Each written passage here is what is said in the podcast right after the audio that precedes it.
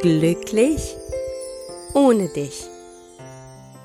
Der Liebeskummer-Podcast für Frauen, die sich auf dem Weg machen, wieder zu sich selbst zu finden und mit der Vergangenheit endgültig abschließen wollen.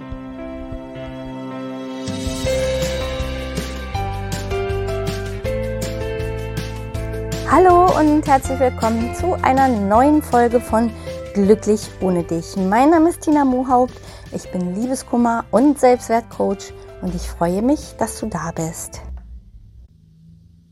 In der heutigen Folge möchte ich mit dir über das Thema Kontaktabbruch sprechen, beziehungsweise wie du diesen Kontaktabbruch auch wirklich durchhalten kannst.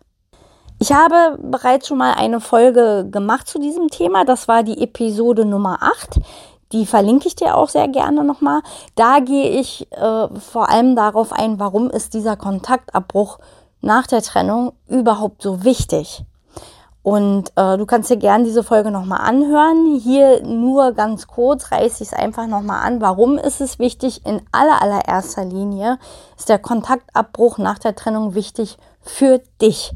Denn er soll dich schützen vor weiteren Verletzungen. Denn wenn wir ehrlich zu uns selbst sind, haben wir ja immer, wenn wir ja in den Kontakt gehen wollen, die Hoffnung, dass wir irgendwas Positives erfahren, dass sich irgendwas verändert hat zum Positiven und die Realität sieht aber meistens doch ganz anders aus, nämlich in allermeisten Fällen ziehen wir uns nur weitere Verletzungen zu und reißen quasi unsere Wunden auch immer wieder auf und werfen uns im Grunde genommen wieder selbst zurück im Heilungsprozess. Und deshalb hier erstmal nochmal an dieser Stelle, der Kontaktabbruch dient in allererster Linie dir selbst. Jetzt ist aber das Problem natürlich, wie hält man diesen Kontaktabbruch durch? Denn es ist einer der wichtigsten Schritte nach der Trennung, aber auch einer der härtesten Schritte nach der Trennung. Wir schauen uns jetzt erstmal an, warum der Kontaktabbruch so schwer fällt. Und da gibt es drei Hürden sozusagen, die uns da ganz, ganz massiv im Weg stehen. Das erste ist, warum uns der Kontaktabbruch so unglaublich schwer fällt, weil wir dieses für immer und nie wieder im Kopf haben. Also wir, wir glauben, wenn wir den Kontakt abbrechen, dann muss es für immer sein. Dann werden wir uns nie wiedersehen, nie wieder hören. Und dieses nie wieder Gefühl, das macht es uns unendlich schwer. Gerade dann, wenn man auch vielleicht über eine sehr lange Zeit zusammen war, ist dieses für immer und nie wieder Gefühl wirklich sehr erdrückend und auch sehr beängstigend. Und hier kann ich dir erstmal an dieser Stelle sagen, ein Kontaktabbruch muss nicht für immer sein. Das bedeutet nicht, dass man sich dann nie wieder hören und sehen darf. Der Kontaktabbruch ist so lange wichtig, wie du brauchst, um wirklich abschließen zu können. Wenn du später so weit bist und sagst, okay, ich habe das jetzt völlig abgeschlossen, ich kann mir vorstellen, vielleicht auch in, in, ja, eine freundschaftliche Basis zu finden, so der andere das denn dann auch möchte. Wenn du so weit bist, dann ist es völlig in Ordnung, wieder in den Kontakt zu gehen. Also kriegt dieses für immer und nie wieder erstmal aus dem Kopf raus, weil das macht noch unnötigen Druck und Stress mit diesem Kontaktabbruch. Was du tun kannst, einfach für deinen Kopf, setz dir einfach eine Deadline. Sag dir, okay, in einem Jahr kann ich ja wieder in Kontakt treten oder im halben Jahr. Also es sollte aber allerdings eine realistische Deadline sein. Also wenn du noch emotional mittendrin steckst in dem ganzen Strudel und das alles noch sehr schmerzhaft für dich ist, dann reicht es nicht, zu äh, dir, dir eine Deadline von vier Wochen zu setzen, weil in dieser kurzen Zeit wirst du das nicht verdaut haben, wirst du auch nicht abgeschlossen haben. Also hier ist die Faustregel, im Grunde genommen dauert es so lange, wie du brauchst, um damit abzuschließen. Und zwar so, dass es dir auch dann nicht mehr wehtut, wenn du in Kontakt trittst. Und so eine Deadline sich zu setzen, zu sagen, okay, spätestens in einem Jahr, äh, da erlaube ich mir das dann. Ne, so habe ich das damals gemacht. Ich habe das Ganze äh, mit dem Kontaktabbruch tatsächlich ein volles Jahr durchgezogen. Und zwar so, dass ich auch alles gemieden habe, wo mir hätte mein Ex-Mann begegnen können. Also weder bin ich im Einkaufszentrum unterwegs gewesen, noch in irgendwelchen Clubs oder Locations, wo ich ihn hätte treffen können. Also ich habe wirklich alles gemieden. Das gilt im Übrigen, und das habe ich auch schon in der letzten, in einer anderen Podcast-Folge erzählt, für Social Media. Also es nützt nichts, den Kontakt nach außen zwar abzubrechen, aber weiter auf Social Media zu stalken. Und es ist ja nun mal in diesem Zeitalter, äh, mit, mit Social Media und Internetzugang sehr, sehr leicht zu schauen, was ist da los im Leben des anderen. Und genau da tun wir uns aber eben wieder weh. Damit tun wir uns wirklich keinen Gefallen. Also Kontaktabbruch bedeutet auch, alle Kanäle zuzumachen.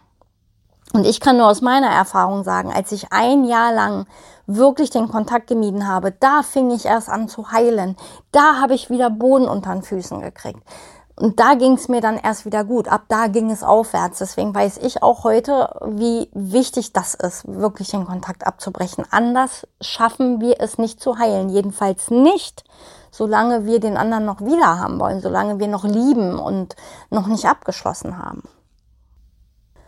Die zweite Falle sozusagen beim Kontaktabbruch, ähm, was uns eben auch unheimlich viel äh, Schmerz bereitet, ist die Angst vergessen zu werden. Ich höre ganz oft von meinen Klienten, dass sie sagen, ja, aber wenn ich den Kontakt abbreche, dann vergisst mich doch der andere. Und äh, auch das habe ich, glaube ich, schon in der anderen Podcast-Folge erzählt. Letztendlich können wir einen Menschen ja gar nicht vergessen. Es ist Teil unserer Vergangenheit. Und auch ich, ja, bin ja schon sehr, sehr lange getrennt und wieder glücklich verheiratet und vergesse natürlich nicht die 17 Jahre mit meinem Ex-Mann und man erinnert sich immer mal an gewisse Dinge wieder, an gute wie an schlechte, aber vergessen werden wir das nicht. Also du wirst nicht vergessen.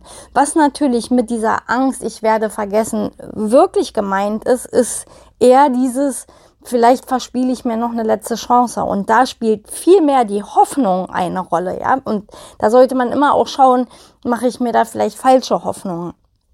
Wenn Hoffnung noch eine Rolle spielt und du merkst, ich kann die Hoffnung einfach noch nicht aufgeben, obwohl die Dinge im Außen völlig klar sind, obwohl dein Ex vielleicht ganz klar gemacht hat, es gibt wirklich kein Zurück, wenn du nicht aus dieser Hoffnung rauskommst, dann ist der Kontaktabbruch erst recht wichtig. Weil, wie gesagt, er dient dazu, dich selbst zu schützen, aber eben auch abschließen zu können, ja, im Heilungsprozess voranzuschreiten und sich nicht immer wieder zurückzuwerfen. Also gerade wenn du noch Hoffnung hast, vor allem die, die sich möglicherweise wirklich nicht erfüllen, dann ist der Kontaktabbruch umso wichtiger für dich. Ja, und die dritte Hürde, und das ist die allerschlimmste. Es ist diese unerträgliche Sehnsucht. Ja, diese Sehnsucht, diesen Menschen einfach wieder zu hören, mit diesen Menschen in Kontakt zu sein.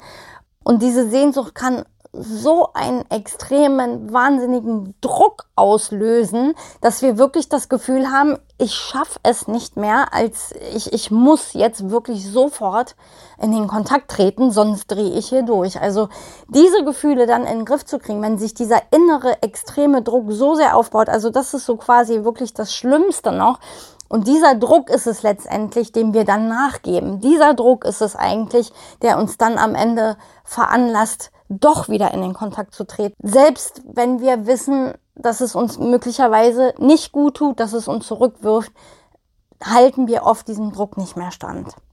Und das ist für mich, wie gesagt, das Hauptproblem überhaupt, warum wir äh, den Kontaktabbruch einfach nicht durchstehen. Ja, und in dieser Folge soll es ja eigentlich darum gehen, äh, wie schaffst du es denn nun, diesen Kontaktabbruch endlich auch durchzuziehen, vor allen Dingen auch durchzuhalten.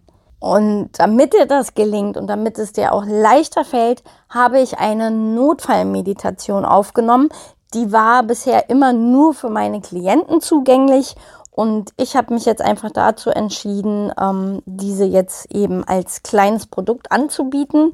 Und in dieser Meditation soll es natürlich nicht darum gehen, dich in einem tiefen meditativen Zustand zu bringen, was ja in so, so einer Situation, wenn wir so unter Druck stehen und die Sehnsucht uns wirklich völlig umhaut, sehr, sehr schwierig wäre. Also auch wenn sie eine, aufgebaut ist wie eine geführte Meditation, geht es hier nicht in erster Linie darum, dich in einen meditativen meditativen Zustand zu bringen, das schon mal dazu, sondern vielmehr geht es eben darum, da anzusetzen, wo das größte Problem liegt, nämlich diesen Druck abzubauen. Und die Meditation ist eben so aufgebaut, dass wir das auf zwei Ebenen tun. Einmal auf der emotionalen Ebene und einmal auf der körperlichen Ebene, damit du dieses Verlangen und diesen Druck eben quasi ja wirklich loswirst und somit auch eben den Kontaktabbruch viel leichter durchhalten kannst. Also immer dann, wenn du kurz davor bist, wieder Kontakt aufzunehmen, wenn du merkst, es wird brenzlig, kann dich diese Notfallmeditation wunderbar unterstützen. Und wenn das was für dich ist, findest du den Link zu dem Produkt in der Podcast-Beschreibung. Das soll es für heute gewesen sein. Und wenn du magst, dann hören wir uns in der nächsten Folge wieder. Bis dahin, alles, alles Liebe, deine Tina.